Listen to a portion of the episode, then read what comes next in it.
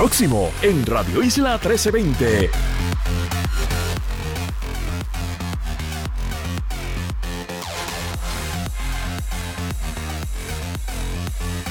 Vamos a estar hablando sobre la demanda que entabló el Departamento de Justicia contra los llamados intermediarios, los PBMs y también empresas farmacéuticas al elevar los precios de la insulina. Así que vamos a hablar en detalle sobre eso. Vamos a estar primero dialogando con el presidente del Colegio de Médicos Cirujanos de Puerto Rico y la licenciada Taisa Rodríguez Pagán de la Oficina de Asuntos Monopolísticos del Departamento de Justicia. Y más adelante el alcalde de San Juan va a estar dialogando con nosotros tras el inicio de las fiestas de la calle San Sebastián y hablaremos un poco sobre el tema energético y cómo logramos esa democracia, cómo desafiamos todos los retos que hay en estos momentos para que las personas realmente puedan tener democracia energética. Y también hablaremos sobre el reglamento conjunto que está analizando y evaluando la Junta de Planificación. Más adelante hablaremos con el licenciado Rolando Emanuel y precisamente sobre este contrato de alianza público-privada que se le estará otorgando a una sola empresa para administrar la generación de energía, específicamente las 17 plantas que va a tener a cargo. Y pues así que arrancamos esta primera hora de Dígame la verdad. Con más de 20 años de experiencia en el periodismo, periodismo, ha dedicado su carrera a la búsqueda de la verdad. La verdad, la verdad. De frente al grano, con carácter entrevistará a las figuras más importantes de la noticia. Radio Isla presenta a la periodista Mili, Mili Méndez en Dígame la verdad. Muy buenos días Puerto Rico, bienvenidos a otra edición de Dígame la Verdad por Radio Isla 1320. Les saluda Mili Méndez, gracias por conectar. Hoy estamos desde el viejo San Juan transmitiendo en directo desde aquí, desde la Plaza de Armas. Estamos ahí, tenemos el Departamento de Estado justo detrás y cerquita de la alcaldía. Bueno, señores, ya comenzaron las fiestas de la Sanse. Ya hoy es el día, eh, luego de dos años, dos, o cuidado si un poquito más, dos años de no poder eh, llevar esto como estábamos acostumbrados, ¿verdad? De poder compartir y, y, y pasarla aquí muy bien. Así que les tengo que decir que está sumamente cómodo para poder llegar al viejo San Juan. Si usted quiere llegar tempranito y verdad ver las artesanías, comer un poquito bacalaíto, un de todo un poco, alcapura, que mira, pincho, empanadilla, de todo un poco. Y ya las personas están llegando. Está súper cómodo, súper cómodo para llegar venga con calmita, si es que se quiere eh, quedar hasta la noche, o si usted solamente quiere dar un paseíto durante el día. De verdad que sí. Y nada, y que celebremos con mucho, mucho cuidado, mucha precaución, pero que la pasemos bien. Así que ya mismito hablaremos un poquito más en detalle con el alcalde de San Juan sobre pues el inicio de la celebración de las fiestas de la, de la Sanse, como le decimos. Bueno, vamos a arrancar con un tema. A mí ayer cuando vi que se iba a hablar del mismo. Solamente pude pensar en dos madres que en un momento dado, hace como año y medio, entrevisté precisamente aquí en Radio Isla 1320, donde ellas pedían, ellas estaban pidiendo ayuda porque el endocrinólogo de sus hijos les recomendaba cierta cantidad de insulina al mes. Niños con diabetes tipo 1 que no tienen otra opción, señores.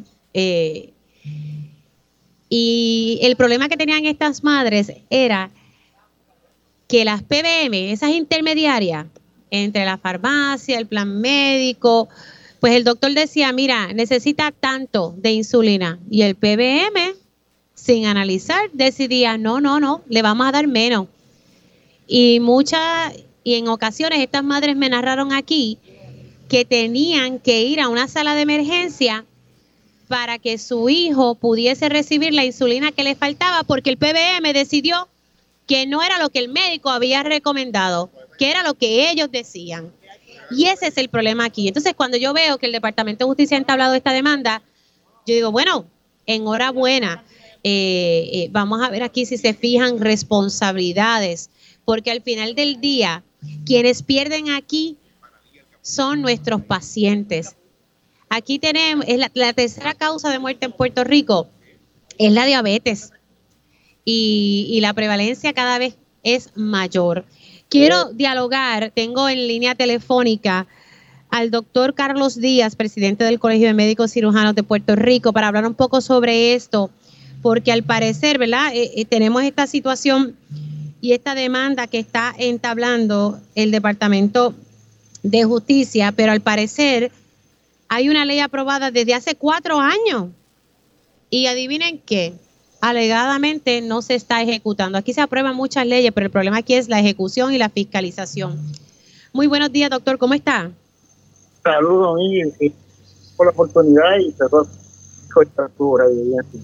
Doctor, ¿qué, ¿qué, le parece su reacción, verdad? Porque al principio yo cuando, cuando vi la noticia, yo dije, bueno, caramba, pues enhorabuena, porque uno como periodista conoce las vicisitudes que pasan, los padres, los pacientes, nos querían cerrar el centro de diabetes para Puerto Rico, son tantas cosas y de momento uno dice, bueno, pero por fin le están metiendo caña, ¿cómo usted lo ve? Bueno, pues mira, esto es una situación que es más complicada de lo que se ve. Ok. Porque eh, PBM es contratada por las aseguradoras. Estar primero bien claro. Tras todo esto, lo que están son las aseguradoras. Y las aseguradoras son las que controlan las aseguradoras La forma de poder controlar la ganancia de dinero de los medicamentos, que son costosos de muchos, por, por, por décadas, por eso mantener estas organizaciones que son los farmacy managers, son los PBM Doctor, disculpe, disculpe, disculpe que le interrumpa. Lo escucho un chin chin entrecortado. No sé si es que está ubicado. Ok, vamos a ver, porque es, importante esa explicación que usted me va a dar. Volvemos de nuevo con la misma. Aquí las PBM me estaba diciendo que son contratadas por las aseguradoras. Y PBM son las que se encargan de la parte de los medicamentos, de la contratación, tiene que ver con el despacho, la, evacuar los medicamentos que las aseguras contratan. Eh, son las mismas aseguradoras. Estos son una parte esencial del sistema de salud que está bajo las aseguradoras, que son las que controlan y hemos estado criticando que no se le ha puesto el cascabel dato a la aseguradora. En los PBM, pues la situación es que aquí había una ley, como en otros estados de la nación, hay 30 estados de la nación, que al ver que los PBM hacían lo que les daba la gana, pues crearon una oficina reguladora cada estado. Hay 30 estados que regulan a los PBM. Le ponen trabas, le fiscalizan, porque no es la insulina, son cientos de medicamentos para hipertensión, para colesterol y los de Sí, sí, ahora estamos hablando de la insulina, pero son el problema es con el despacho de medicamentos, sí. Todo. Entonces, ¿qué pasa? Hay 30 estados que tienen oficinas que regulan a los PBM para que no abusen, no abusen y tengan y tengan unas reglas de juego establecida para que los costos de los medicamentos y los, medicamentos no les cuesten a los pacientes tan caros. Y eh, por lo tanto, en Puerto Rico hubo una ley que se aprobó en el 2019, la ley 82, para establecer la oficina. Ley 82, del ley 82 del 2019, es que estoy apuntando. Ajá. Esta ley es la ley curadora de las administradoras de beneficios y servicios de farmacia, que es para regular los PBM en Puerto Rico, como en otros 30 estados. Pero ¿qué pasó? Esa ley iba junta con otras leyes más, el incentivo constructivo de los médicos, el cierre de redes de las aseguradoras, el criterio médico. Esas leyes el gobierno no las defendió, no las justificó ante la Junta de Control Fiscal y la Junta de Control Fiscal no las aprobó. El gobierno fue al, al operativo y el operativo le dijo, la se aprobaron porque usted gobierno, esto es su trabajo. Usted no, usted no buscó la información o demostró la información de la necesidad, usted no justificó la creación, la parte donde se acaba el dinero para el sector de los médicos y los 25 millones para esta oficina. Como usted no hizo eso, hizo su trabajo y solo envió media página de justificación para cuatro famosas leyes, pues usted no tiene, pues estamos con la Junta de Acuerdo. Y por eso es que no pasaron estas leyes. No porque la Junta es la culpable, como siempre yo veo que el gobierno le echa la culpa a la Junta, es por la mediocridad de funcionarios en el gobierno de hacer trabajo para defender cosas tan importantes como son las leyes de la salud. Esa es la realidad. Y está el dictamen del operativo de Boston diciéndole de irresponsables para abajo al gobierno. Wow, de irresponsables para abajo le dijo, pues que el apelativo falló a favor de la Junta. No engaña al gobierno de Puerto No fue la Junta, fue el gobierno. Y eso no lo dice. Eso es lo que a mí me, molesta, porque yo hablo claro con la verdad. Yo no pongo tampoco ni de intereses con nadie, por interés del país. Eso no lo dice. Entonces, por eso no teníamos esta oficina reguladora PBM que pudo haber estado hecha, ponerle traba a los PBM, porque las cuatro aseguradoras no estuvieron de acuerdo con este proyecto de ley de la. Claro, claro que no lo van a estar. Claro, claro. Entonces, nosotros aquí estamos trabajando el gobierno. Porque parece que es por diseño para que las aseguradoras se sigan beneficiando y que el país siga sufriendo. Ay, la culpa es de la Junta Fiscal. Sí que tiene culpa en una cosa la Junta, pero no todo en la Junta.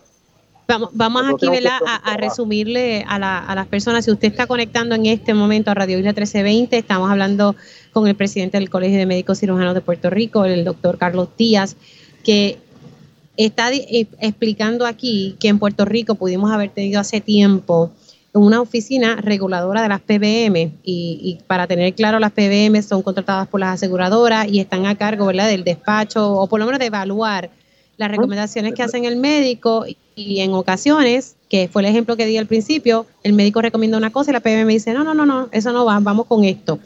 Y, y esa oficina la pudimos haber tenido, pero lamentablemente la Junta le puso frenos, pero entonces el gobierno no peleó, no lo justificó.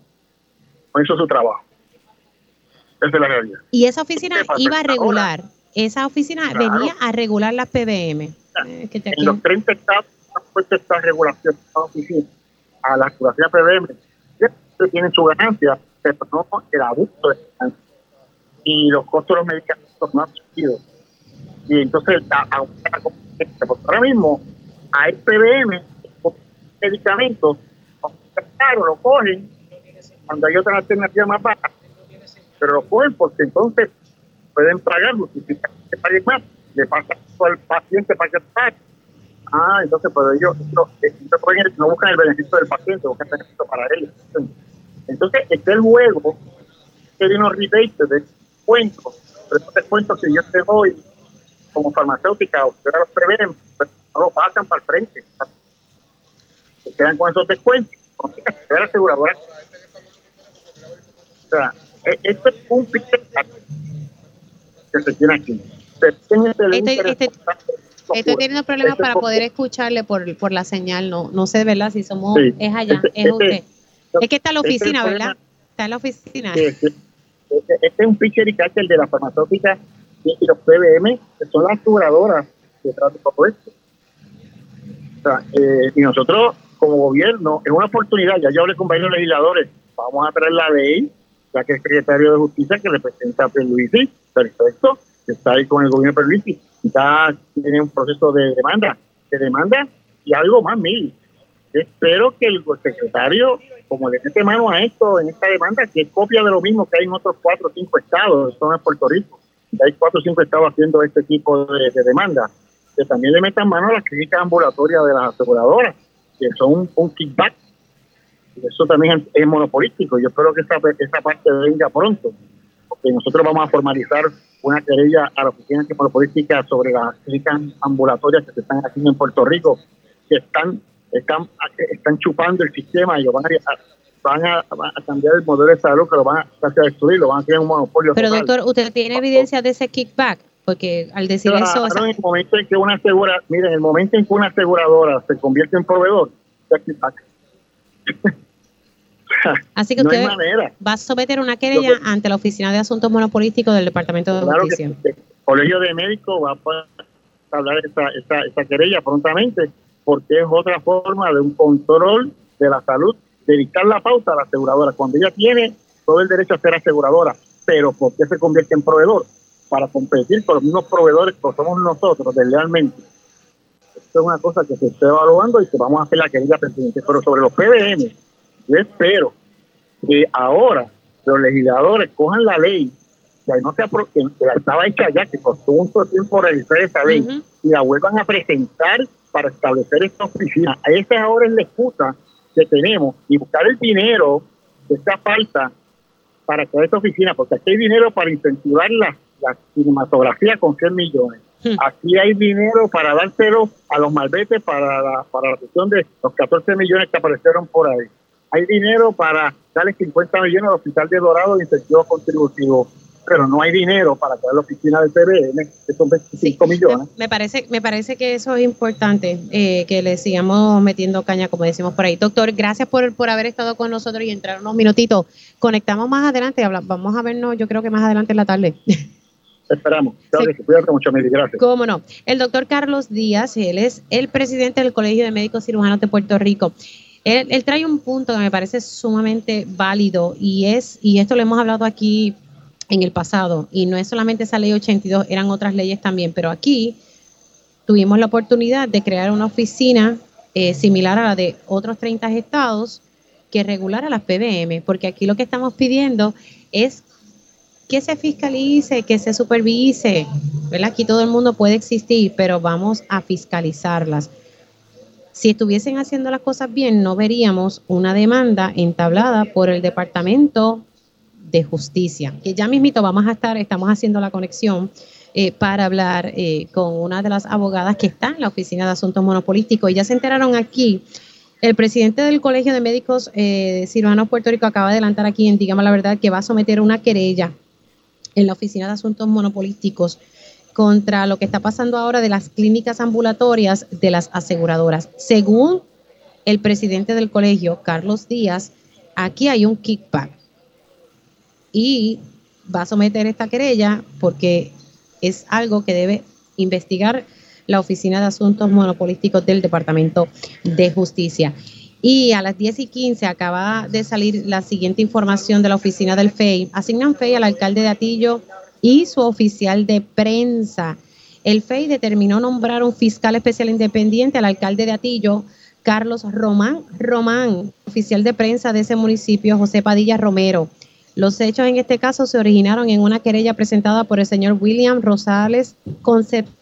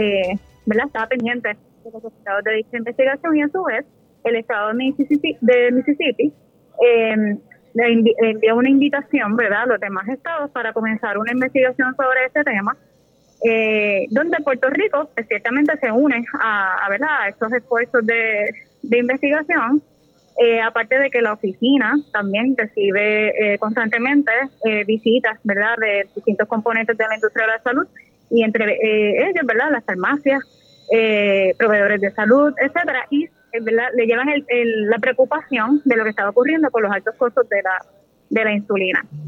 a raíz del informe de, de los, de, ¿verdad? del Congreso Federal, se detecta este esquema cuando vemos en efecto estas farmacéuticas tienen presencia en Puerto Rico, eh, se venden estos medicamentos en Puerto Rico y cuando vemos que en Puerto Rico nos estamos viendo afectados por las prácticas que, están llevando a cabo eh, estos dos eh, participantes eh, o partes, pues entonces se procede el Departamento de Justicia a presentar la correspondiente demanda. O sea que todo surge ¿verdad? por esta investigación del Congreso Federal y que entonces el estado de Mississippi invita a otros estados a unirse y, y, presumo, y creo que eh, eso fue lo que usted también me dijo, que también ustedes reciben información y, los lleva a, someter. O sea que ya desde el 2021 ustedes estaban trabajando con esto. Cierto, correcto. O sea, la oficina eh, lleva un monitoreo constante de lo que está sucediendo, ¿verdad? Las prácticas eh, en el comercio, en el, en el mercado, de las distintas industrias y en particular la industria de la salud. Eh, se reúnen, ¿verdad?, con distintos participantes de la industria, le llevan, ¿verdad?, las preocupaciones. Eh, a su vez, surge lo del el informe del Congreso eh, y adicional también surge la invitación del Estado de Mississippi, así que Puerto Rico activamente y de manera proactiva se une a todos estos esfuerzos, comienza de igual su investigación eh, independiente y local y se descubre en efecto que ese esquema que ellos están eh, eh, teniendo, estas grandes eh, compañías son las principales ¿verdad? fabricantes y PBMs que son los que están provocando, o ¿verdad? su protagonismo es el mayor, provocando esas alzas desmedidas en, en el alza del, precio de la insulina. En este proceso ustedes, eh, ¿verdad? Invitaron a estas PBM, entrevistaron, o sea, ¿cómo se dio, ¿verdad? Eh, cuando ustedes estaban trabajando todo esto, o, ustedes solamente, ¿verdad? Luego de este informe entablaron la demanda, o sea, un poquito, ¿verdad? La cuestión procesal que, hicieron ustedes. Y para efectos de la, de la investigación, a raíz del informe del Congreso, básicamente estas eh, los, ¿verdad? los protagonistas, por así decirlo, las partes demandadas, eh, admiten eh, La, la, participación y lo que está ocurriendo. Y ahí es que se eh, surge ¿verdad? El, el, esquema que están teniendo, porque en las vistas congresionales eh, pues se estaban echando las culpas mutuamente. los fabricantes decían, no, esto es culpa de las PBM, y las PBM decían, no, es culpa de los fabricantes. Y ahí es que surge la evidencia de que en efecto se estaba llevando a cabo el esquema que básicamente, ¿verdad? Sabemos, eh, para efectos de explicar, si tengo la oportunidad, que los PBM son estos intermediarios que contratan las aseguradoras eh, o terceros pagadores, ¿verdad?, de estos medicamentos para que negocien con los fabricantes o, las farmacéuticas, ¿verdad?, los medicamentos que van a, ¿verdad?, estar poniendo a disposición del final del día el paciente. El esquema que se descubre, ¿verdad?, entre estos eh, dos partes, es que el PBM eh, se da cuenta del poder que tiene, porque ellos tienen unos formularios que le van a presentar a los eh, futuros compradores de esos medicamentos y les exige entonces a las farmacéuticas, eh, ¿verdad? Rebates o reembolsos, ¿verdad? Que al final del día se consideran como un tipo de descuento. Eh, obviamente a las farmacéuticas le conviene pagarles, eh, ¿verdad? Ofrecerles un número competitivo porque les va a asegurar que estén, ¿verdad? En esa lista, en esos formularios, eh, ¿verdad? De medicamentos que van a estar disponibles para sus, ah, ¿verdad? Para los compradores. A la, verdad que esto, eh, esto llora ante los ojos de Dios. Ya, ya me tengo que ir, pero este esquema ilegal y que, y que ellos lo admiten. Y con esto básicamente voy a leer un extracto más o menos de un ejemplo. O sea, si la insulina se fijaba en 100 dólares y un PBM quería un reembolso de 40, el fabricante aumentaba el precio de la lista a 140 para poder otorgarle el rebate de 40 a la PBM y mantener la ganancia que generaría al dejar el costo a 100 dólares. Eso es fraude. Ese, es el esquema.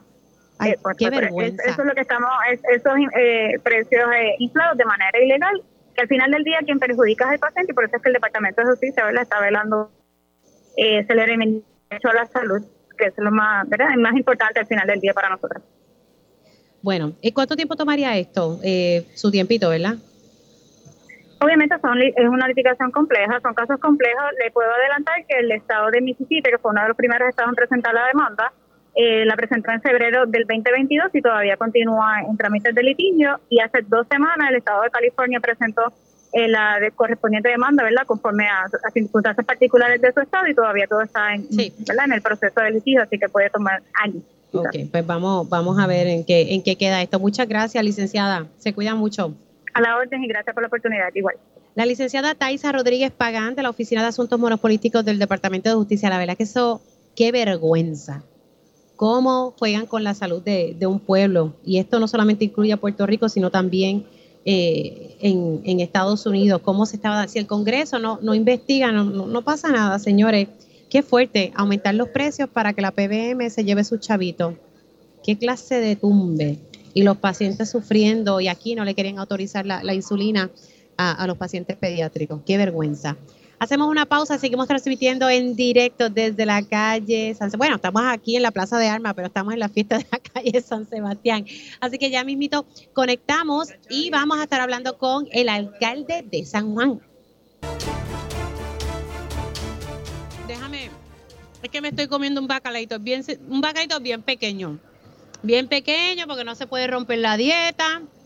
Déjame ver, voy a, las, las personas que están conectando por radioisla.tv, este es el bacalaito que me trajeron los compañeros de Radio Isla. Ay, Padre Señor. Bueno, seguimos transmitiendo aquí desde el viejo San Juan. Estamos en la Plaza de Armas. Y pues nada, ya comenzó, comenzaron las fiestas de la calle San Sebastián. Arrancan hoy y continúan todo el fin de semana. Le decía ahorita al alcalde que no tuve problemas para, para entrar, que esa es como que la ansiedad que le da a uno, ¿verdad?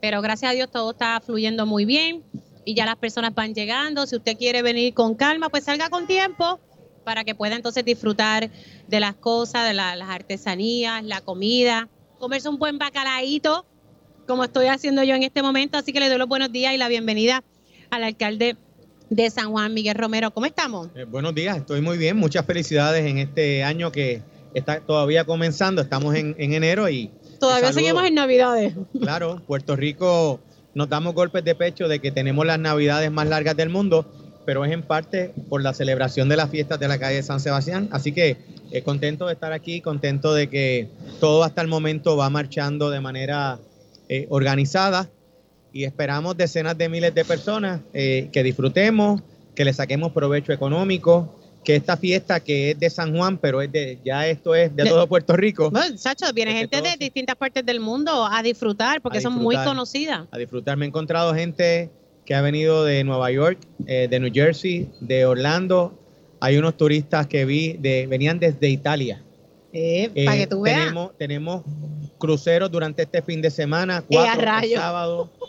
¿Cuatro cruceros el sábado? Sí, tenemos, los hoteles están todos llenos, los alquileres a corto plazo hicimos un estudio, Mili, de inteligencia económica del economista Gustavo Vélez, en lo que es considerando habitaciones de hotel en lo que es Miramar, Viejo San Juan, Condado, eh, las hospederías que hay aquí en la zona histórica y la cantidad de visitantes que esperamos y la, el impacto económico puede estar entre los 50 y 60 millones de dólares.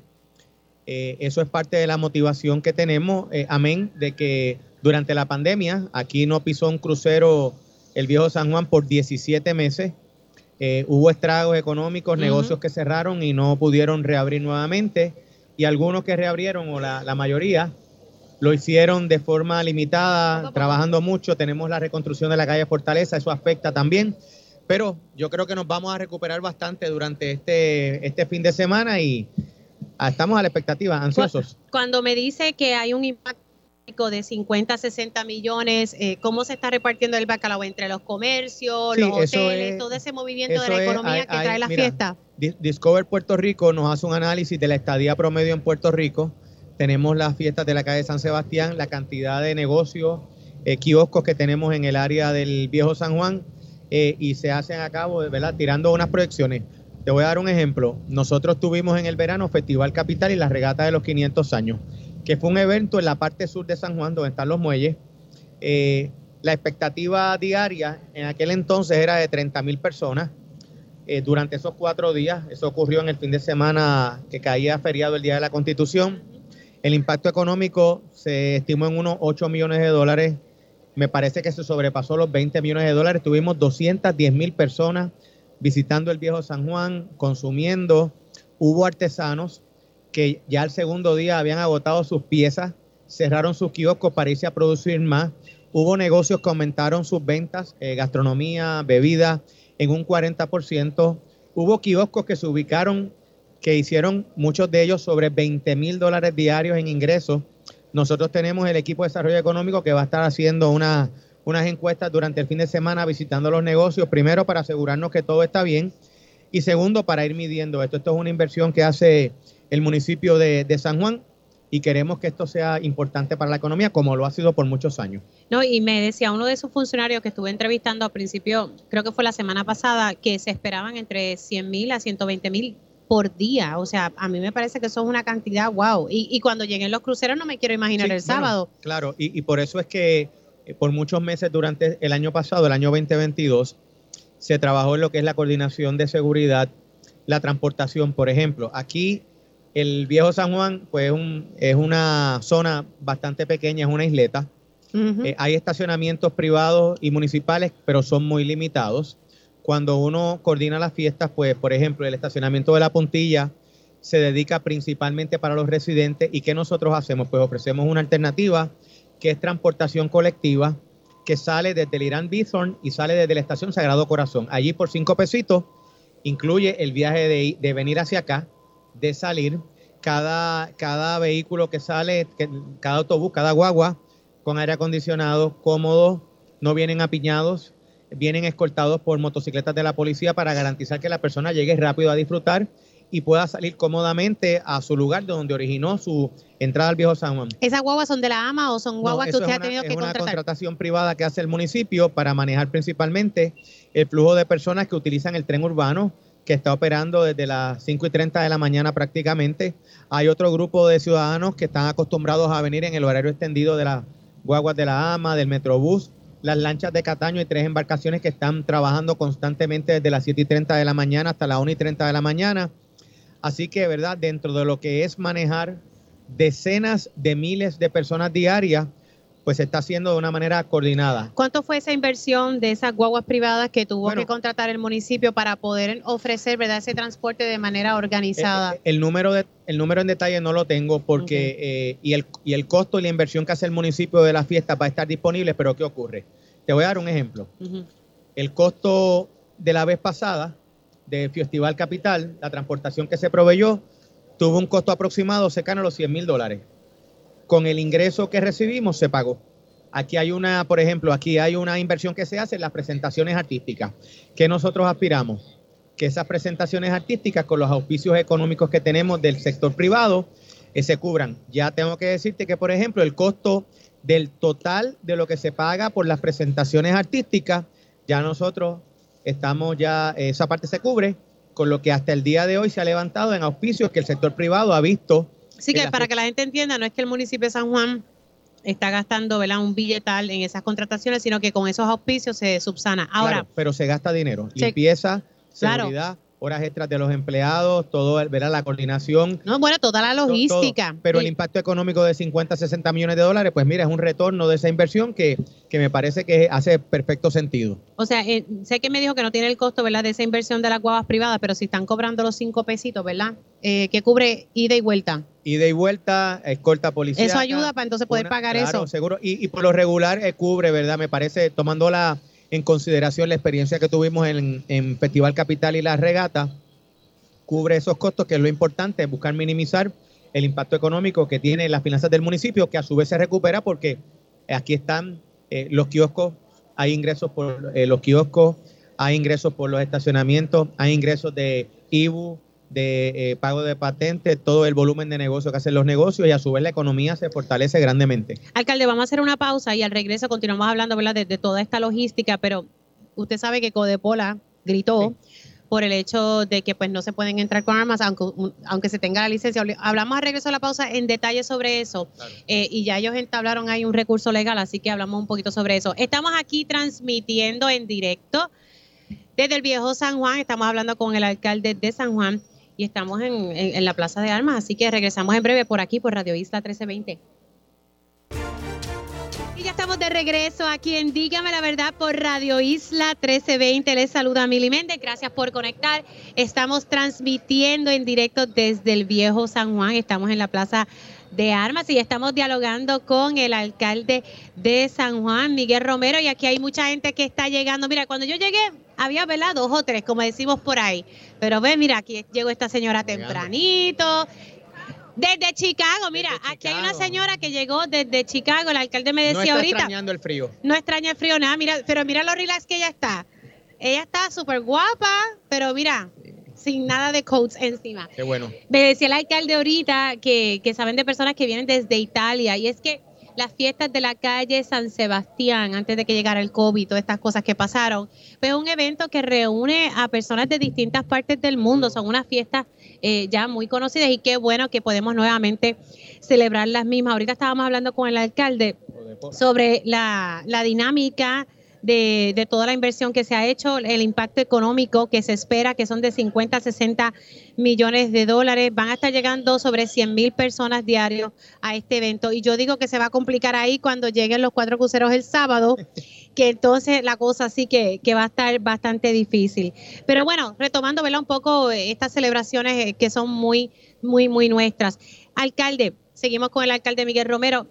Vamos a hablar un poco sobre este issue. Siempre surgen situaciones Claro. cuando los alcaldes tratan de establecer una logística, velando ¿verdad? Un, un poco la seguridad. Eh, Codepola pues levantó bandera porque ellos entendieron o el presidente de Co- Codepola entendió que aquí nadie podía entrar con armas. Yo pues no, Bueno. no creo mucho en las armas y a mí yo no lo vi mal, pero sé que hay un derecho constitucional y hay unos derechos. Realmente, ¿qué es la que hay ahí? Porque ya Bueno. ellos entablaron un recurso en, en los tribunales. Bueno, el, el presidente de, Cole- de Codepola, yo sé que él entiende lo que el municipio está haciendo. Él lo Porque- entiende, por- sí, pero no sí. lo sabe explicar bien, Bueno, ¿será? Yo, yo- ¿verdad? ¿O es que Ca- hay otra yo no agenda? puedo, yo no puedo, yo podría interpretar posibles motivaciones, pero prefiero dejar eso a un lado. Lo que sí te tengo que decir lo siguiente. Primero, eh, aquí el municipio no está infringiendo ningún derecho. Si una persona, un poseedor que tiene una licencia eh, para portar armas, llega aquí al viejo San Juan en su carro, se estaciona, un residente del viejo San Juan que tenga derecho a portar armas, eso es legal porque las calles son públicas y son abiertas y no se puede restringir. Ahora bien, si usted va a una facilidad pública como un coliseo cuando hay un espectáculo, si usted va al Choli a ver un concierto, usted pasa por un detector de metales y no puede entrar armas de fuego.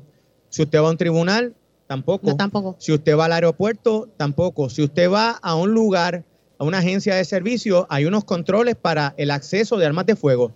El municipio lo que ha establecido por razones de seguridad, sin violentar derechos, porque la gente que tenga un arma y quiera venir con un arma de fuego lo puede hacer bajo su propia ¿verdad? Este, determinación, es lo siguiente. Si usted va a utilizar el sistema de transportación que el municipio está pagando, que es privado, por razones de seguridad, no se permite que en ese tipo de vehículos se monten personas con armas de fuego. Eso no quiere decir que si la persona llega a la estación Sagrado Corazón, toma un taxi, que hay una estación de un taxi, y quiere llegar aquí con su arma, que lo haga. Si quiere llegar en un Uber, si quiere llegar en su carro, si quiere llegar en algún otro medio de transportación, pero en las guaguas del municipio se ha establecido que por razones de seguridad no es lo mismo que tú tengas una licencia para portar armas de fuego y vengas en tu carro con tu familia a que te montes en una guagua donde hay 60 personas, en su mayoría desconocidos entre sí, y, y hay un interés apremiante del gobierno municipal de proteger la seguridad de las personas que están ahí. Y sabemos que no todos, no todos, pero algunas personas en horas de la noche cuando van saliendo se ingieren bebidas alcohólicas, se forman alguna otra cosa en la fila, que si para entrar, que si ese asiento es mío. Y contra, hay que pensar en, en el colectivo, en la seguridad de todos. ¿Usted quiere llegar con armas de fuego? Tiene una amplitud de manera.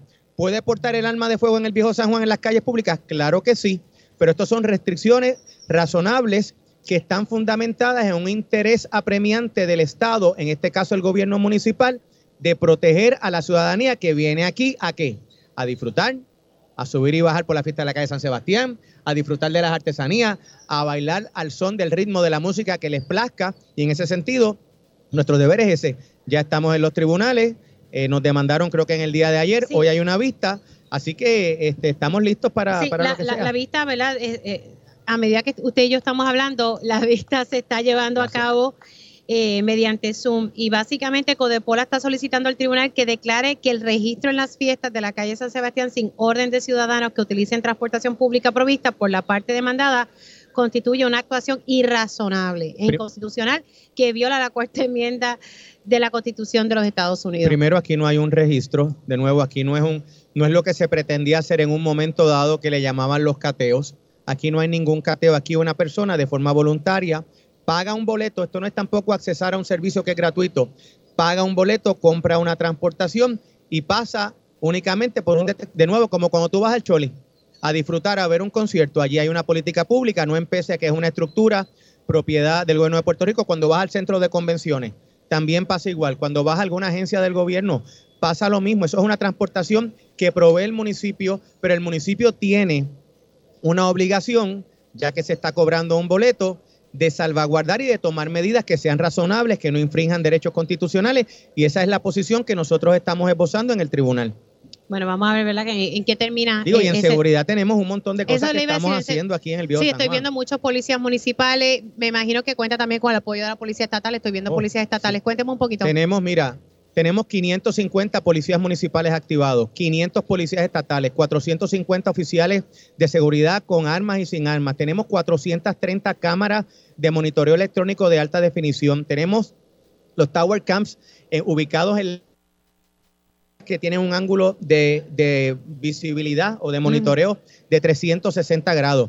Tenemos en el Museo de San Juan una estación de servicios médicos con dos médicos, seis enfermeras por turno. Del mismo modo en el Centro de Información Turística, nosotros estamos haciendo todo lo que humanamente tenemos que hacer y lo que responsablemente tiene que hacer una organización gubernamental para salvaguardar la vida y la propiedad y para que nuestra gente de San Juan y de todo Puerto Rico pueda disfrutar en armonía, como yo Sí. sé que la inmensa mayoría de la gente Sí, quiere la- hacerlo. la- de verdad que todos, me incluyo, ten- estamos locos por como que retomar el día a día y celebrar. Son tres años, tres Sí, años sin subir y bajar por dos, la San pero- pero Sebastián. para que tú veas cómo pasa porque el van dos fiestas, esta es la tercera, pero la- las últimas fiestas presenciales fueron en enero del 2020 y estaban matizadas o las afectaron los terremotos. Claro, claro, que, que la verdad que nos han azotado. Así que había, había que botar la casa por la ventana. en Bueno, esta. pero, ¿verdad? Como decía usted ahorita, toda esa inversión que el municipio está haciendo, mucho pues ya se está cubriendo por los auspicios eh, de patrocinadores eh, privados y también, por ejemplo, estas guaguas privadas, estoy aquí yo presumiendo de que con esos cinco pesitos se va a utilizar para el pago de esta. ¿Hasta qué hora Claro. están esas guaguas? Hoy, jueves y viernes, a partir de las 2 de la tarde, el último viaje para llegar aquí es a las 9 de la noche y el último viaje de regreso a cada una de las estaciones es a las 2 de la madrugada. Sábado y domingo, que se espera ver a más personas porque son días eh, que son de fin de semana, la transportación está libre desde las 9 de la mañana, está disponible, último viaje hacia San Juan a las 9 de la noche y el último viaje de regreso a las 2 de la madrugada. Cada vehículo de motor viene escoltado por la policía municipal, tiene su sistema de GPS, están enumerados, identificados si pertenece al Irán Bithon, si pertenece a la Estación Sagrado Corazón, al igual que los puntos de salida. No queremos que nadie se pierda, que todo el mundo la pase bien y que todo el mundo disfrute en armonía. Para eso es que hemos estado trabajando. Bueno, alcalde, eh, espero que me visite pronto para poder hablar de otros temas y Claro cómo está sí. el municipio luego de, ¿verdad? de, de muchas cosas. Así que gracias por estar aquí y, Y por a ayudarnos a, poder habilitar eh, No, no. esta área para poder transmitir para Radio Isla 1320. Gracias y mucho éxito en este 2023. Gracias igualmente. Mucha salud, que es lo que siempre necesitamos. Ahí ustedes escucharon el alcalde Miguel Romero Díaz, tiene aquí su fanaticada, el alcalde de San Juan. Bueno, señores, seguimos transmitiendo en directo desde la Plaza de Armas en el Viejo San Juan, como te digo que ya comenzaron las fiestas de la Sanse y hay distintas vías para que usted pueda llegar de manera segura y con calma. Así que si va a venir, salga con tiempo, con calmita, para que no eh, enfrente problemas. La realidad es que yo llegué sin ningún tipo de problema y, y- y hay organización. Así que hacemos una pausa en Dígame la Verdad y continuamos con más información. Vamos a estar hablando con el director de la Oficina de Ética Gubernamental. Tenemos una información ahí para ustedes, así que quédese conectado aquí en Radio Isla 1320. Vamos a hablar sobre la democracia energética, pero también vamos a tener un diálogo con el director de la Oficina de Ética Gubernamental. Le tenemos información nueva, así que pendientes sobre de qué se trata. y vamos a hablar un poco sobre el reglamento conjunto, el borrador que se está evaluando por la Junta de Planificación. Vamos a, estar dialogando sobre ese tema y también sobre el contrato que se aprobó y que ahorita a la una de la tarde la Junta de Gobierno de la Autoridad de Energía Eléctrica va a pasar juicio, va a evaluar ese contrato otorgado a una empresa para esta alianza público-privada en la generación. Ya pasó el visto bueno de la Junta de Gobierno de la Autoridad para las Alianzas Público-Privadas falta que la Junta de Gobierno de Energía Eléctrica pase juicio. Eh, sepan que esa reunión va a ser pública, solo en la parte de la votación. Lo otro va a ser privado. Pero venimos con toda esa información aquí en la segunda hora de Dígame la verdad. Y ya estamos de regreso aquí en Dígame la verdad por Radio Isla 1320. Saludos, ¿cómo estamos? Les saluda Mili Méndez. Oficialmente ya estamos en la segunda hora de este espacio. Y gracias por conectar. Estamos transmitiendo en directo desde la Plaza de Armas aquí en el Viejo San Juan con motivo a que ya comenzaron las fiestas de la calle San Sebastián.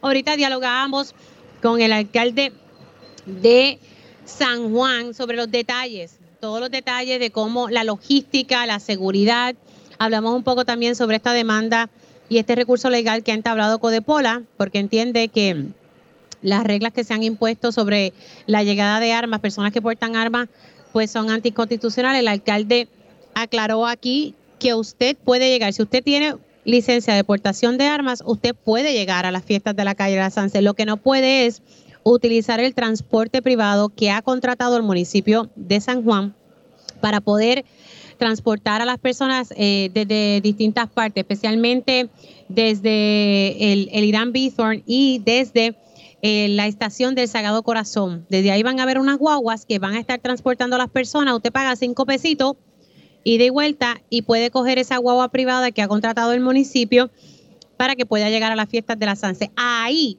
es donde las personas que tienen la licencia de aportación de armas no se pueden montar. Así que ah, se está llevando a cabo en estos momentos una vista en el Tribunal de San Juan por vía Zoom sobre este tema y el alcalde entiende que él no está violando eh, ¿verdad? ningún derecho constitucional. Si usted viene en otro en otra vía de transporte, por ejemplo, ya sea un taxi, un Uber o bien o viene en su carro o venga como sea, usted puede entonces venir con, con esa arma por la cual usted debe tener licencia. Y se esperan, se esperan eh, sobre 100 mil personas que estén acudiendo aquí a la fiesta de la calle San Sebastián. Y esto yo entiendo que va a sobrepasar especialmente el sábado cuando van a llegar cuatro cruceros aquí a Puerto Rico en medio de estas fiestas. Así que va a haber mucha, mucha gente. Bueno, hay un tema que, quiero tocar y, es que esta noche voy a tener, digo yo, el privilegio eh, el tema energético es uno sumamente importante para mí y les tengo que reconocer que, que ese interés eh, creció grandemente tras el paso del huracán María y luego de ver el impacto en, en la isla y especialmente en uno de esos elementos, eh, uno de esos temas es el tema energético. Y ahí todos conocemos la función y todo el trabajo que ha hecho Casa Pueblo, porque lo hemos conocido, pero yo, en mi caso, yo con más ahínco luego del huracán María. Y precisamente eh, voy a estar hablando con Arturo Mazol eh, de Casa Pueblo, a quien le doy los buenos días. Eh, saludos, Mili, un placer. Bueno, esta noche yo voy a tener el placer de dialogar contigo. Vamos a tener una conversación como esas que siempre hemos tenido en radio, pero es sobre el libro que, está, que vas a estar presentando esta noche, Democracia y Energía desafiando la economía de los combustibles fósiles por un país propio. Hablemos Un, un, poquito ¿verdad? De, de, este nuevo bebé que, que tienes, este libro. Sí, Mimi. Esta noche lo presentamos a las 6.30 en Taller Comunidad Lagoico, en la calle Loíza. Y tendremos una, un diálogo tú y yo acerca de este trabajo, que es una reflexión de toda esta trayectoria, de este trabajo, de esta transformación donde las ideas se convierten en hechos, en gestión, que impactan el bienestar de la comunidad. ¿Cómo se ha hecho esa transformación? ¿Por qué las estrategias, las razones, la urgencia de por qué cambiar y transformar nuestro paisaje energético. De eso se trata este proyecto escrito, democratizar la generación, ponerla en las manos de la gente, no en el modelo público-privado, es poner la capacidad de producir energía en los sectores productivos y en la gente. Y lo que falte, lo que falte para eso es la autoridad, para eso es Luma y para esos otros. Hmm. Pero la generación primaria en la mano de la gente. Claro, y, y en estos momentos en que se está dando un proceso sin transparencia, lo digo así porque esa es la verdad, eh, donde se aprobó un contrato, no sabemos ni pío sobre el mismo, y es una empresa que viene prácticamente administrar la generación de las plantas, las viejitas, ¿verdad? Las que están ahí a punto, como decimos, de caput, pero que están funcionando todavía. Eh, y no sabemos absolutamente nada, detalles. Aquí todos, ¿verdad? Estamos de alguna manera u otra tratando de, averiguar qué es la que hay ahí, pero se sigue apostando al modelo de la alianza público-privada como la, única forma de resolver este asunto cuando ya ustedes han demostrado en Casa Pueblo que se puede y distintas comunidades también, pero ¿verdad? ustedes han hecho una labor titánica en, eso que tú acabas de decir, democratizar eh, la generación de, energía. Así mismo es. Y, esa privatización es peligrosa, Mili. Eh, son plantas viejas, como bien dice, y y ya hemos visto lo que ha pasado con Luma cuando experimentan y no dominan técnicamente el manejo de esta infraestructura. Pero esa privatización viene a anquilosar el cartel del petróleo, del gas y del carbón. Es el monopolio, mientras nosotros pretendemos y desde la base comunitaria impulsar una transformación donde se democratiza, es la democratización versus la privatización y, el monopolio energético que ha dominado este país. Sin duda, alguna. Pues precisamente esta noche los invitamos a que, a que compartan con nosotros a las seis y media de la tarde en el taller Comunidad Lagoico en la calle Loíza en Santurce.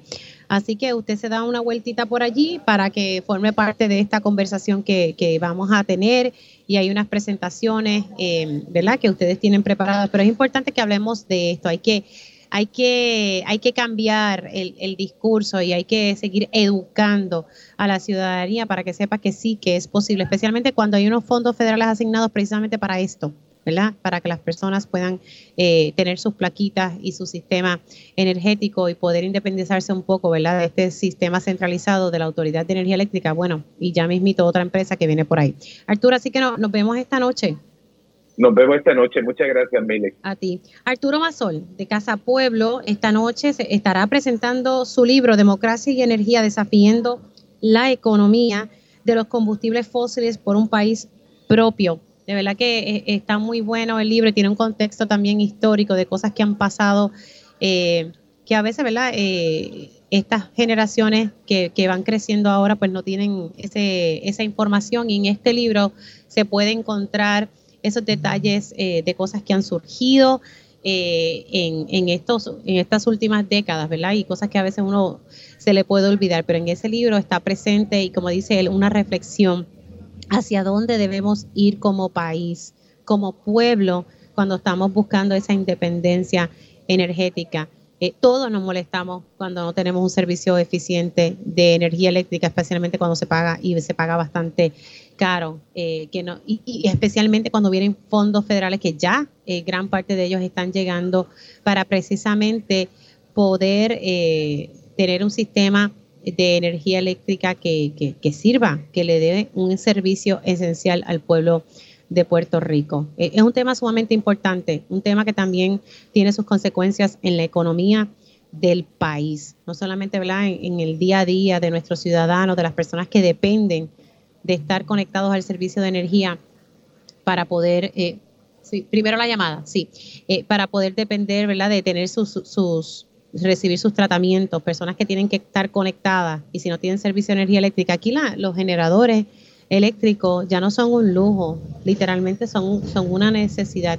¿Por qué tenemos que estar viviendo así? De verdad que yo creo que es una reflexión que tenemos que hacer como país y Casa Pueblo, de verdad, tengo que reconocer que ha hecho una, una labor extraordinaria con, con, este tema. Voy a tocar próximamente, ya mismito voy a estar hablando sobre el reglamento conjunto que está eh, evaluando la Junta de Planificación. Vamos, hasta mañana creo que se pueden someter unos comentarios, así que ya mismito voy con ese tema.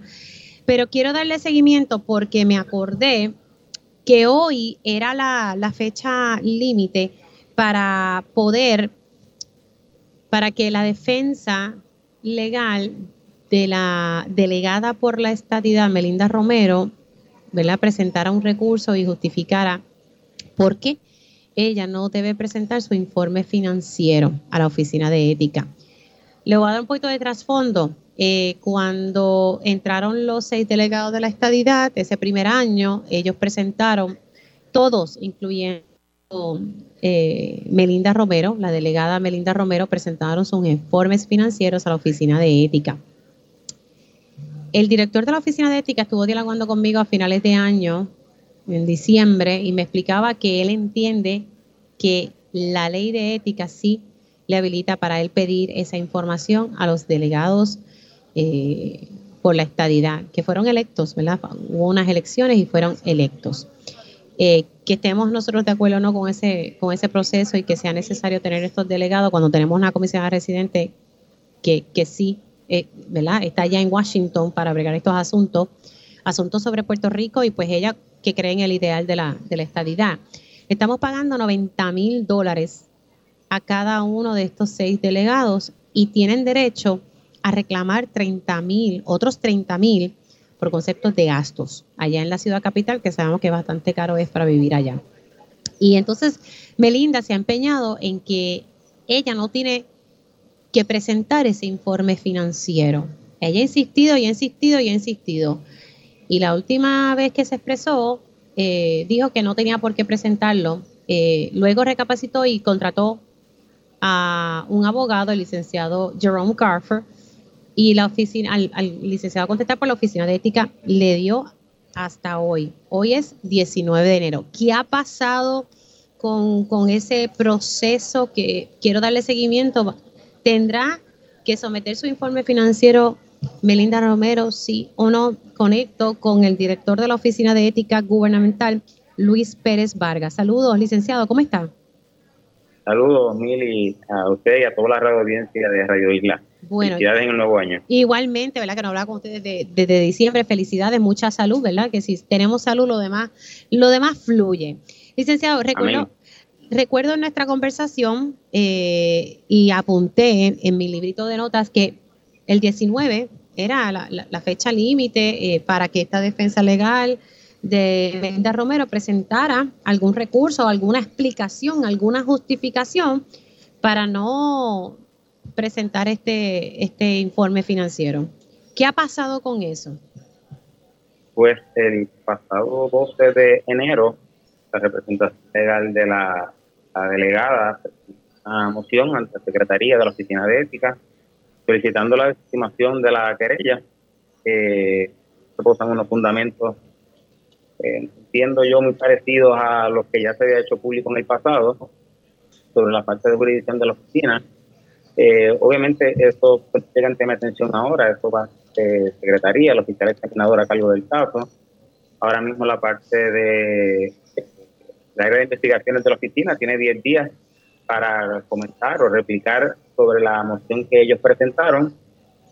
Y luego entonces, pues la, el examinador con la postura de ambas partes, pues seguirá con el trámite ordinario. Ok, pero para, poder seguirle, eh, ellos presentaron el 12 de enero una moción, mira, ética, eh, desestima esta querella que tú has presentado en contra de mi clienta y entonces ahí la oficina de ética tiene 10 días para qué? Para pues contestar, presentar su parecer. Los abogados de la oficina tienen 10 días pues para replicar, pues se puede conocer eh, lo que ellos presentaron. Entonces el oficial examinador, pues, ambas posturas de la parte querellada y, de, y del querellante, pues entonces pues sigue el trámite, la, evalúa y si en derecho procede. Ok, más o menos eh, eh, podríamos decir que ponle como más o menos en unos 20 días tal vez pudiésemos saber en qué, en qué termina esto, ¿verdad? Dando ese debido proceso de los 10 días para ustedes contestar y que luego el oficial examinador eh, evalúe todo, ¿verdad? Lo que presentó cada parte. Al menos esa parte preliminar ya estamos hablando del mes de febrero. Que pueda ser la, la, pues, la postura del oficial examinador en cuanto a planteamientos en derecho que hace cada parte y se, se resolverá el caso, obviamente, si continúa o si no. Pero ese es el proceso ordinario, ¿sabes? es la primera vez que se presenta una, moción de designación en la oficina. Eh, pero obviamente en este caso, que sí ha tenido este, varias vías desde la presentación de la querella pasado diciembre, pues claro, ha tenido eh, estas vías y ahora estamos en el proceso de la ellos no contestaron la querella, ellos procedieron directamente a la moción de designación. Que recuerdo que lo habíamos hablado en diciembre, que ellos contestarán la querella o harán lo que en derecho entiende proceda, y eso fue lo que sometieron el pasado 12 de enero. Ahora, aquí la cosa, bueno, en mi opinión, se ha complicado un poco, porque ayer vi que la delegada Soledad se unió al corillo de Melinda Romero eh, y, tampoco quiere someter su informe financiero. ¿Qué, qué, va a hacer la, la, agencia en torno ahora al caso de Zoraida Buxo?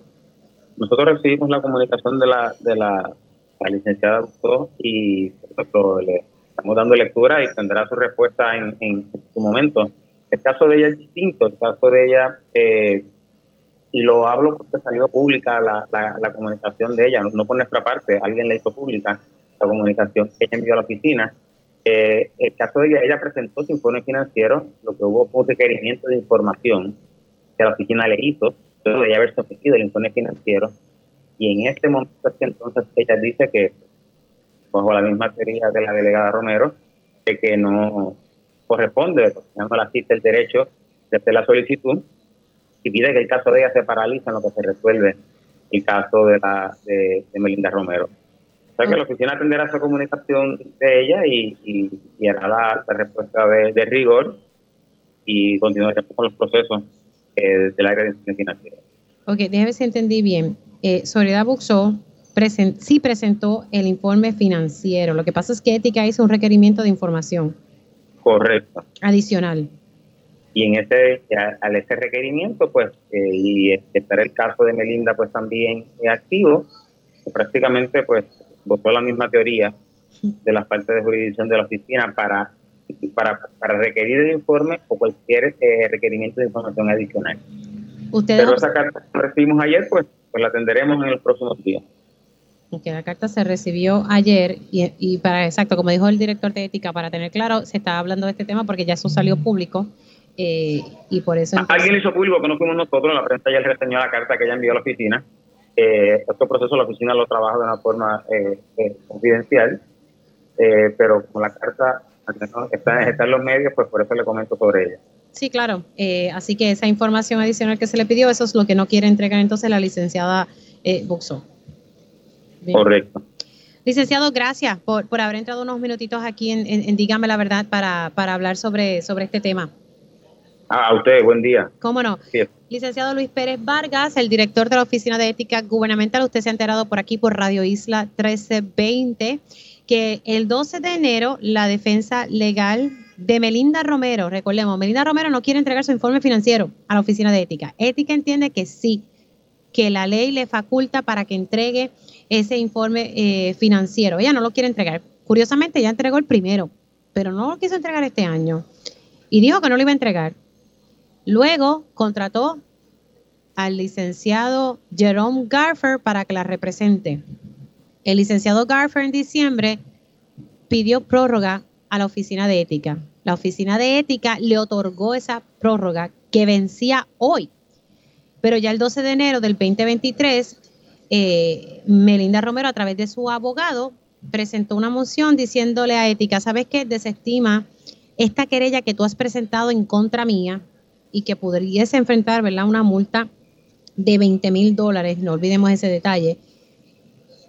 Y entonces ahora la oficina de ética tiene 10 días para contestar. Luego un oficial examinador va a determinar, luego de evaluar, ¿verdad? Lo que dice ética, lo que dice Melinda Romero. Entonces, más o menos para febrero sabríamos qué va a pasar en torno al caso, o sea, qué, qué es lo que determine este oficial examinador. Pero agregamos otro elemento a esta discusión. Zoraida Buxo, que también es delegada, presentó su informe financiero pero Ética le hizo un requerimiento de información, o sea, dame otra información. Algo le preocupó que pidió información adicional. Y adivinen qué, la licenciada Buxo dice que no, que no la va a entregar. Va a esperar que se dilucide el caso de Melinda Romero para saber si entrega o no esta información adicional. ¿Por qué? ¿Por qué no quieres entregar la información? Me pregunto yo a, nivel genérico, ¿por qué la licenciada no la quiere entregar? El que nada, ¿verdad? Oculta, si no, tiene nada que esconder, pues no, no hay problema para entregar la información. Pero ahora, pues la cosa se pone un poquito más difícil porque pues no la va a entregar porque, pues, pues como Melinda no lo entregó, así las cosas. Así que esa información eh, la acaban de escuchar por aquí, eh, por Radio Isla 1320. Vamos a hablar ahora, siendo las 11 y 17, sobre el reglamento conjunto que está evaluando la Junta de Planificación y mañana es la fecha límite para entregar comentarios. Eh, y quiero darle los buenos días a David Carrasquillo, planificador. Saludos y gracias por, por llegar hasta acá.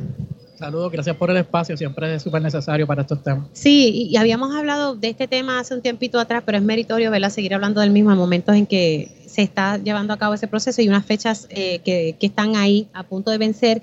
Y también tengo a la licenciada Naida Bobonis de Furia. Te puedo presentar de Furia, ¿verdad? Sí, Estoy bien, todavía tengo la memoria funcionando. Gracias por estar aquí, que sé que, que llegar a Carasanse no es fácil, pero la cosa estaba fácil, más Llegamos, o menos. Yo me sorprendí, como que tuve acceso, me dejaron aquí, yo, wow, no hay tanto tapón por el momento, pero de seguro ya mismo se llena. Sí, a medida que, que transcurran las horas, la cosa se complica, pero la verdad es que tengo que reconocer que, yo pude entrar sin ningún tipo de problema. No tuve ni que enseñar carnet porque a, los periodistas pues nos acreditan para nosotros poder hacer nuestra labor de cobertura sobre, sobre la fiesta de la Sansa y pues Radio Isla va a estar transmitiendo hoy y mañana literalmente en, en este punto aquí en la plaza en la Plaza de Armas, al ladito de la alcaldía, y, tenemos justo detrás el Departamento de Estado. Y la Junta de Planificación se supone que esté por aquí en algún lado, ¿verdad? ¿O no? No, esta, las movieron para otro sitio, las movieron para otro sitio.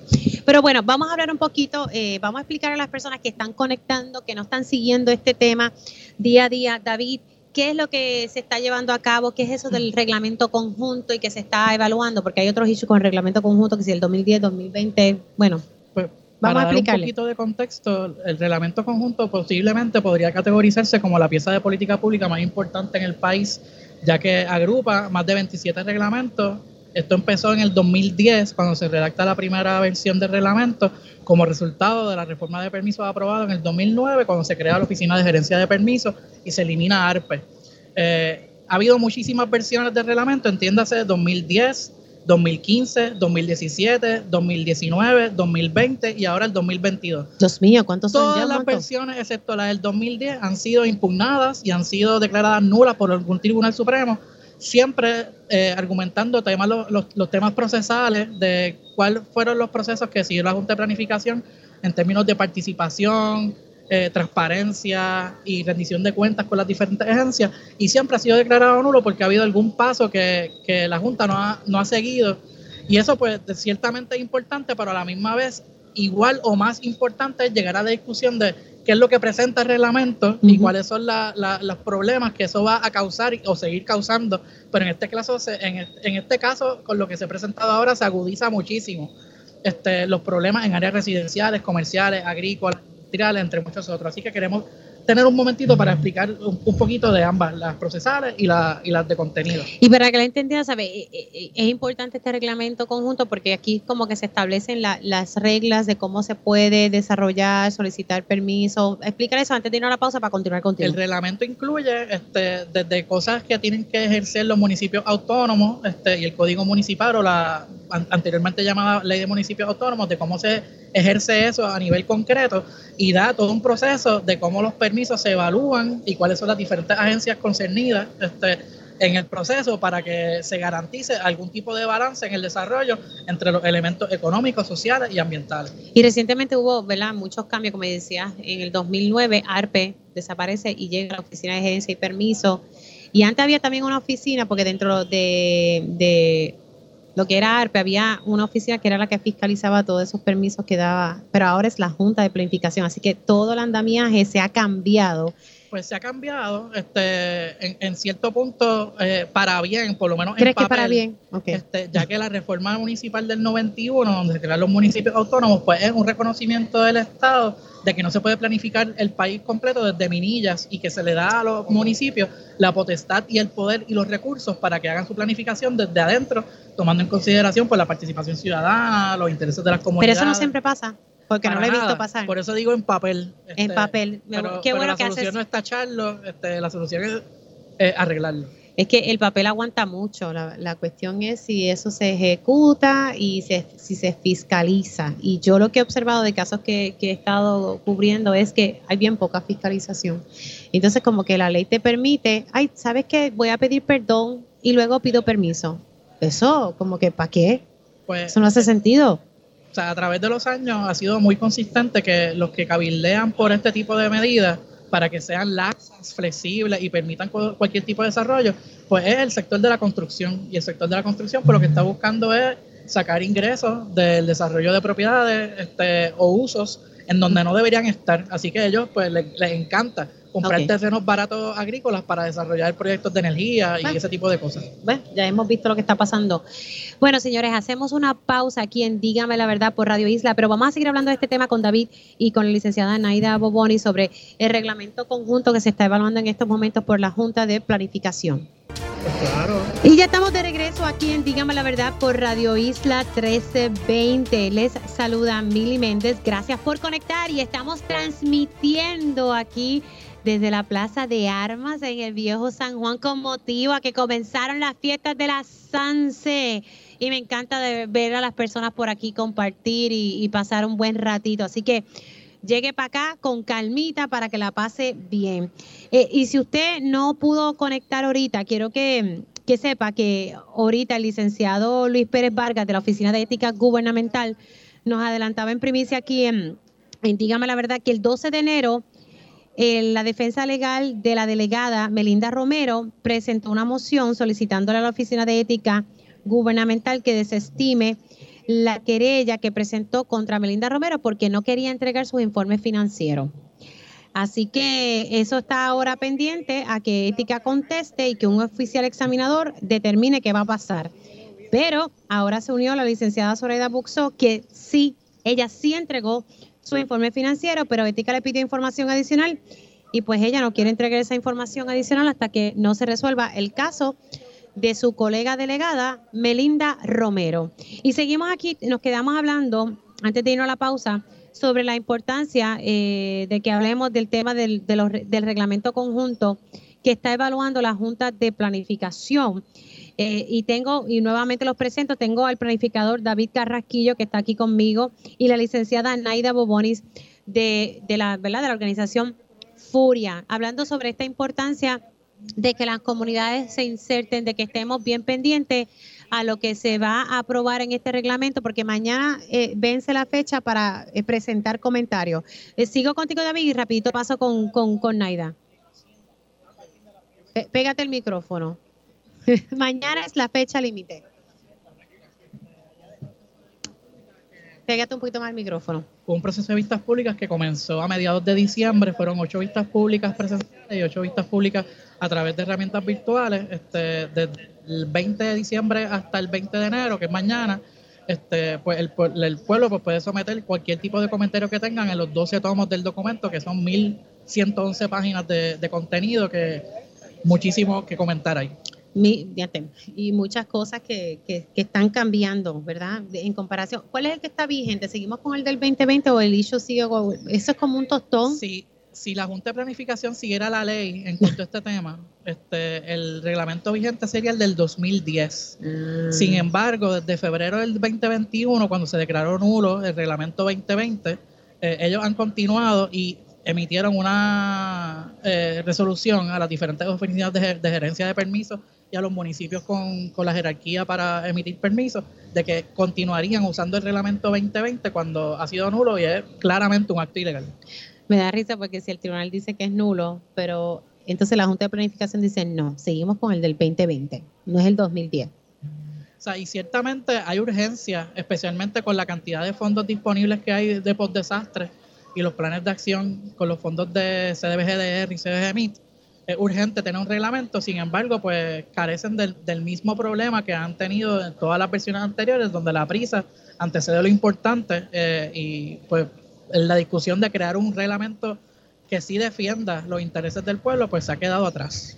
Naida, en tu rol en Furia, que es una organización que se dedica apoyar las comunidades eh, para eso mismo, para que, que, estén, que se inserten en estas discusiones, porque hemos observado que cuando las comunidades se integran, pues la cosa corre mejor. Eh, tal vez hay quienes digan que no, que la cosa se complica, pero yo digo que no, que las cosas corren mejor porque las personas ahí se activan y luchan por sus comunidades.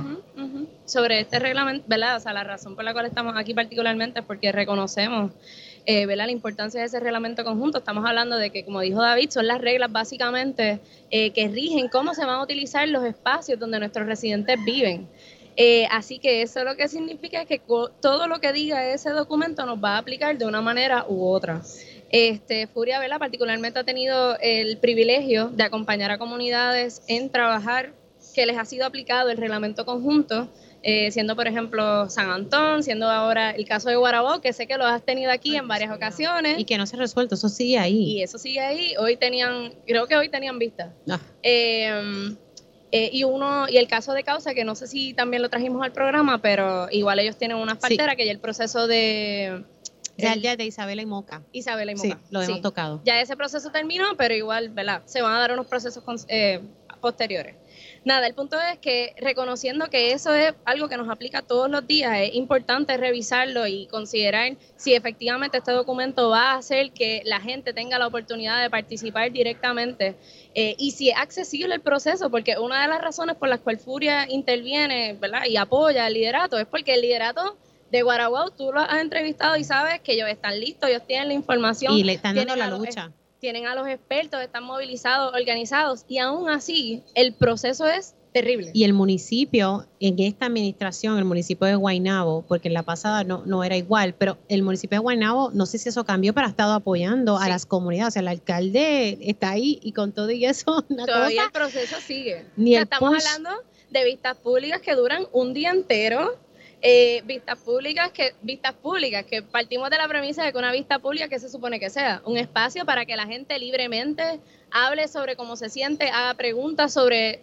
eh, sobre qué va a pasar en mi comunidad. Entonces en este caso verdad siendo el, ejemplo que tenemos más cerca estamos hablando de que las vistas públicas han sido un mini juicio o un juicio en sí. O sea el proceso ha sido súper atropellado. Así que en consideración verdad a a este ejemplo y a la necesidad sobre todo de apoyo que hay muchas comunidades que van a necesitar es empezando por aquí, por enmendar el reglamento conjunto, eh, que entonces se pueda hacer ese primer paso de que el gobierno finalmente eh, haga lo que tiene que hacer, haya apertura para que la gente entienda, se tome el trabajo de hacer esto accesible de verdad.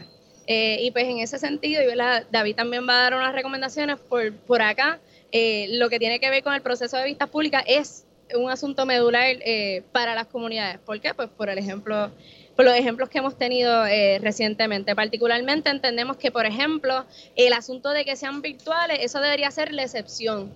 O sea, estamos hablando de que muchas de nuestras comunidades lo que hay son adultos mayores, son adultos mayores que no tienen necesariamente acceso a un celular inteligente o a una computadora o incluso al internet.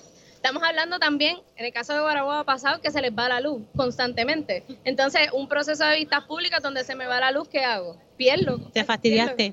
te fastidiaste. Sí. Así que, eh, ¿verdad? Por un lado estamos diciendo, ese proceso de vistas públicas debe ser en la excepción virtual. En el mejor de los casos, híbrido, para así asegurar que si hay gente que no tiene la posibilidad de llegar a un lugar, tenga la posibilidad de conectarse. Eso por un lado. Eh, por el otro, el que la vista pública se dé en un lugar cerca a la comunidad, accesible a la comunidad, porque también tenemos problemas de transportación. O sea, transportación hay problemas en todo Puerto Rico. Eh, imagínate, ¿verdad? Con, un proceso tan cargado, tener también que bregar, coger una guagua y tal. Así que eh, otra de las peticiones sería que sea dentro de la propia comunidad o que se haga en conjunto, mira, con el liderato. El liderato te puede decir, mira, aquí la gente me llega y la gente se va a enterar de lo que está pasando. Eh, adicional a eso, la duración, lo que estaba mencionando, las vistas públicas no pueden durar un día entero. La gente mm. tiene que trabajar, la gente tiene que subsistir de alguna manera. Eh, y si me, me, hace 15 vistas públicas de un día entero, ¿quién aguanta? O sea, la, la comunidad no va a poder participar adecuadamente en todo ese proceso.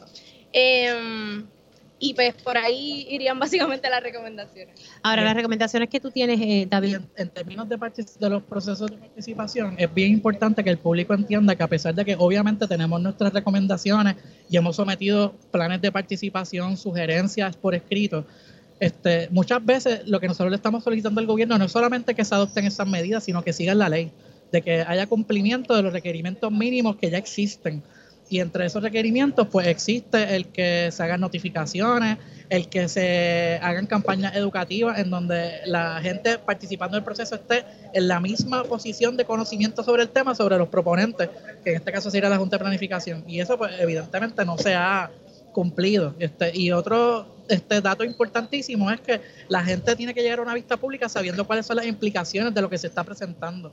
Eh, y en ningún momento aquí se ha dicho de, qué, es lo que está detrás de esta medida. Entonces, para explicar esto, es eh, hay un concepto que es vital, que se entienda, que es ministerial. Ministerial es que un técnico de permiso le llega la solicitud de, una persona que, compró un terreno y que quiere montar su negocio o, una casa o lo que sea. Ministerial es que el técnico, si ya está predefinido en el reglamento que se, que se permite ese uso, nadie lo evalúa, simplemente se aprueba. Entonces, cuando tú cambios severos, como por ejemplo permitir en áreas residenciales Airbnbs, hospedajes especializados, incluyendo tratamiento para personas con, con, con, condiciones mentales, eh, guest houses, eh, startups, hoteles, en zonas residenciales que claramente van en contra de la política pública de los municipios y de planificación del país. Eh, también en zonas agrícolas permite de forma ministerial la aprobación de proyectos de energía renovable. En zonas de conservación permite el establecimiento de short-term rentals.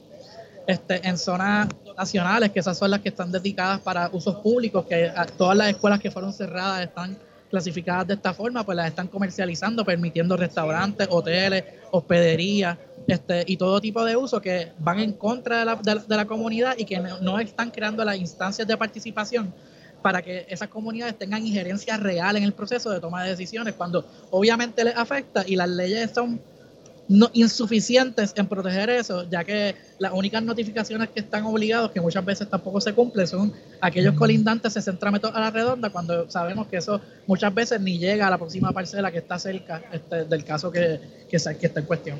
Quiero darle las gracias, se me ha acabado el tiempo, pero me parece ¿verdad?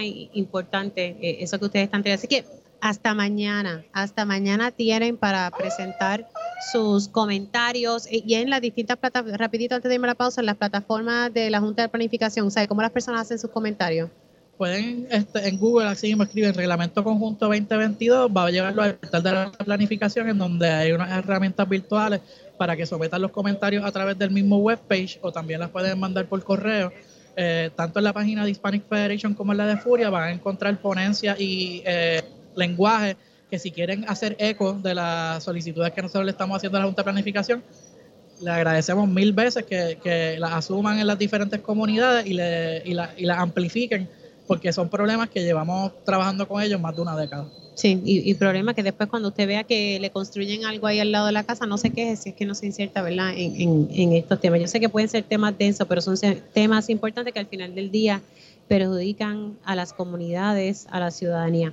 Gracias, Naida. Gracias, David, por, por entrar aquí Y, espero ¿verdad? Que, que, las personas puedan participar de estos procesos. Hacemos una pausa aquí en, en Digamos la Verdad por Radio Isla 1320. Seguimos transmitiendo en directo desde la Plaza de Armas aquí en el Viejo San Juan con motivo a que arrancaron las fiestas de la calle San Sebastián. Bueno, y seguimos aquí transmitiendo en directo desde la Plaza de Armas aquí en el Viejo San Juan con motivo a que comenzaron las fiestas de la calle San Sebastián.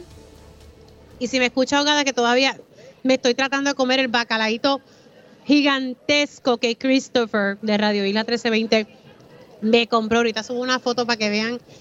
Dios mío, estoy aquí tratando de compartirlo, pero todo el mundo está a dieta, excepto el licenciado Rolando Emanuel y quien me acompaña y le doy los buenos días. Licenciado, ¿cómo está?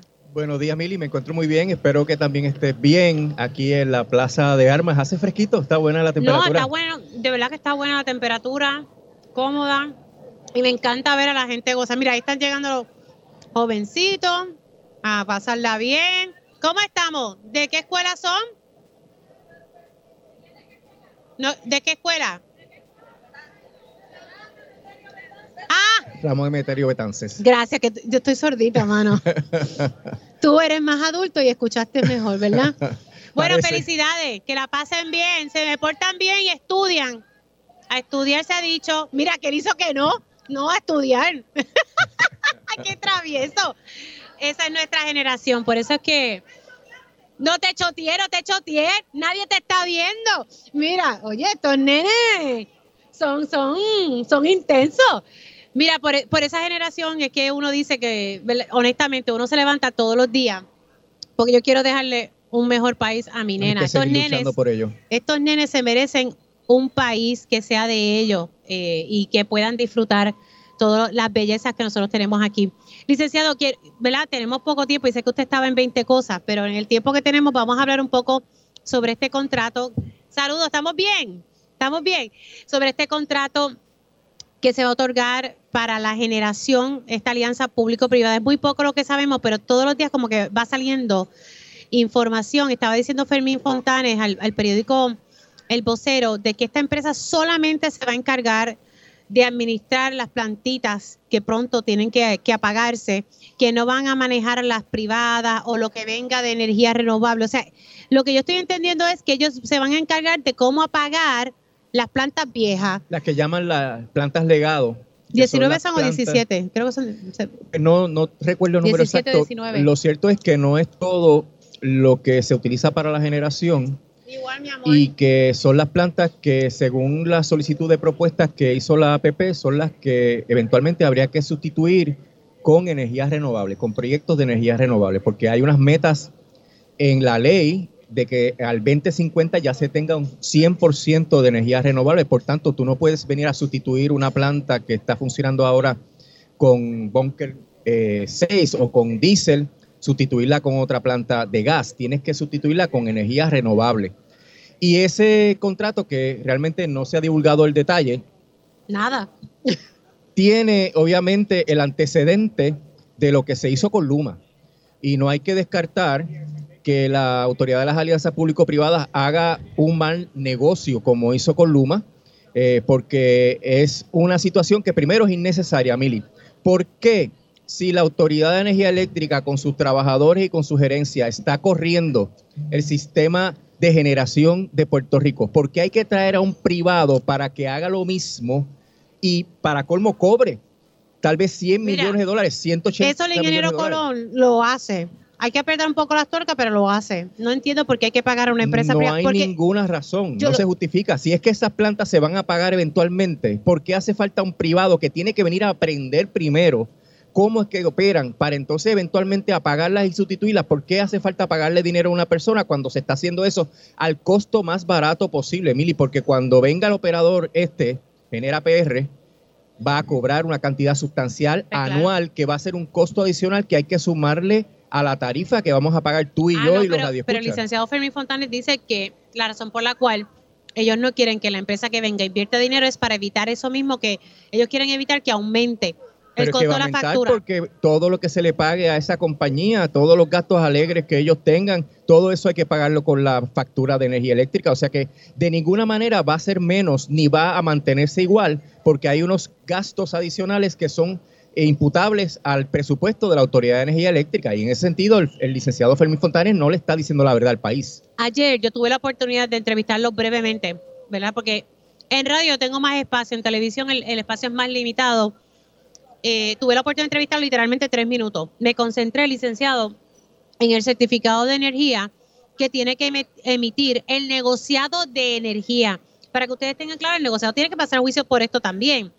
El licenciado Fermín Fontanes me explicó que antes de que se pasara este contrato a votación de la Junta de Gobierno de la Autoridad para las Alianzas Público-Privadas, que eh, su agencia ¿verdad? le entregó al negociado todos los documentos necesarios e incluso que algunas preocupaciones me dio a entender que sí, que fueron subsanadas, pero no fue categórico al contestar si ya el negociado había emitido ese certificado de energía, para que la gente comprenda, y yo también, ¿por qué hay que emitir un, certificado en el? ¿Qué significa eso en arroz y habichuela? La ley dice que para que el candidato, a, el contratista de una alianza público-privada pueda entrar en posesión, ¿verdad?, del contrato, tiene que obtener una aprobación regulatoria. El, negociado es el ente regulador del sistema de energía eléctrica en Puerto Rico que diga dos cosas. Número uno, que el operador tiene la capacidad y cumple con todos los requisitos de ley para tener una licencia para manejar el sistema eléctrico de Puerto Rico.